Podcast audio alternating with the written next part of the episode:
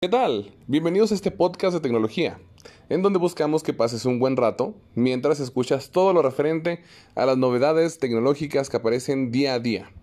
Algunas historias, curiosidades o que logres despejar algunas dudas de este grande y vasto mundo digital.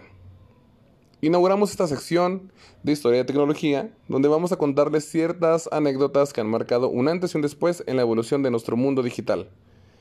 Recordándoles que este podcast está patrocinado por TecnoOffice, distribuidora de tecnología en Guadalajara, Jalisco, que busca combinar las mejores opciones de tecnología para ustedes. Y bueno, sin más preámbulo, empezamos con el capítulo de hoy que se llama Microsoft y Apple, la rivalidad legendaria en el Valle de Silicio.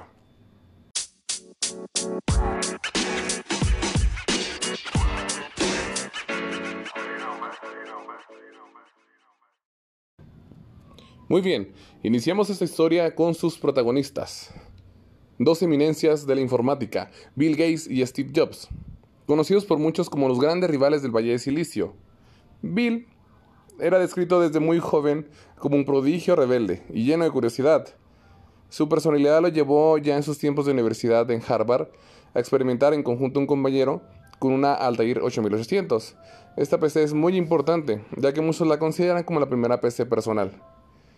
Ellos desarrollaron un lenguaje de programación para dicha máquina, el Altair Basic, lenguaje que logró vender, empezando así su carrera en el mundo del software.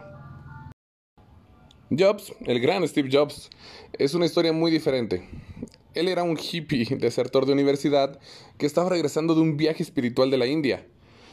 Él no era un informático nato como Gates, no le interesaba cómo las PC funcionaban, pero tenía algo que pocos tienen, una habilidad de ventas como ninguna otra persona tiene y una visión sumamente excéntrica que le permitió siempre ver más allá.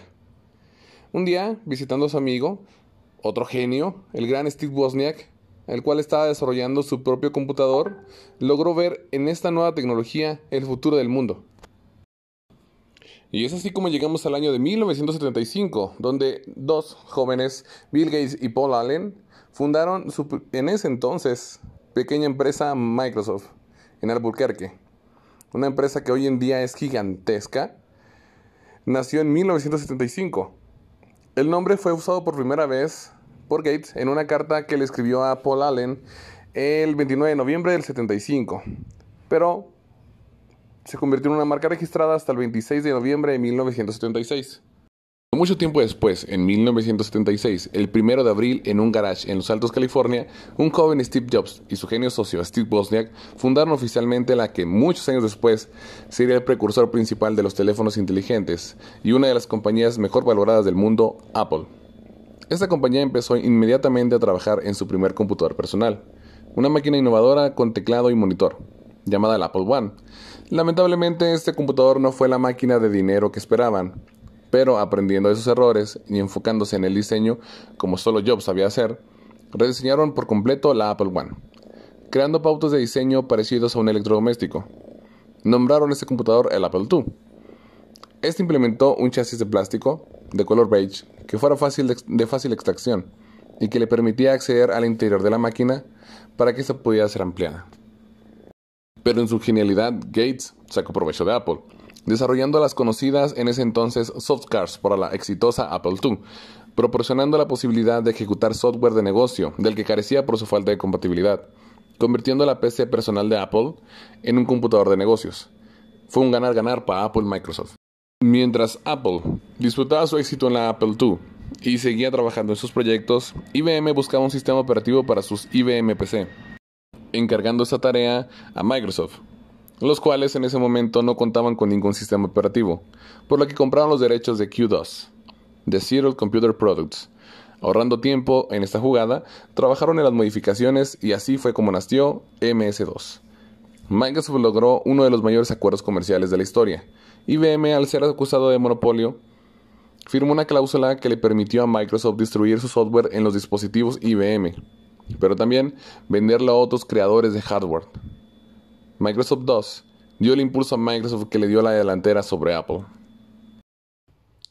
Pero Steve, constante, seguía preparando un contraataque, por lo que empezó a buscar una gran idea, un hit, Esta búsqueda lo llevó a los laboratorios de Xerox Park.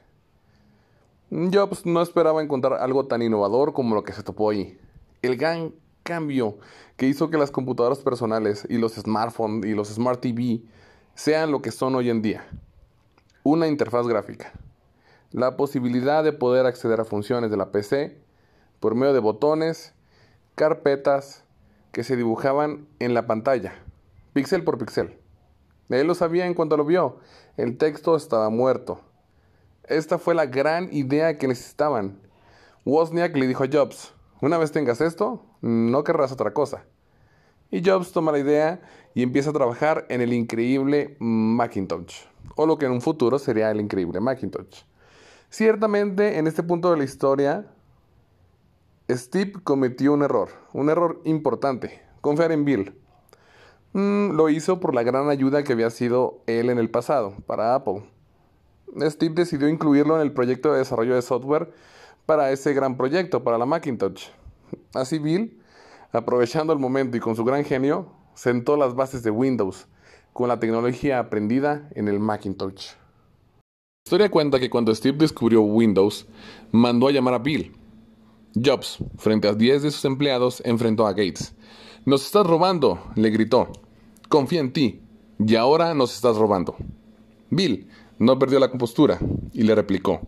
Bueno, Steve, Creo que hay otro ángulo desde que podemos ver esto.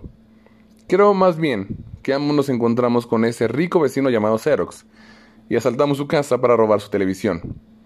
Pero descubrimos que tú ya la habías robado antes. Ciertamente eso también ayudó a Bill, al cual no le convenía en ese punto de la historia que Apple desapareciera.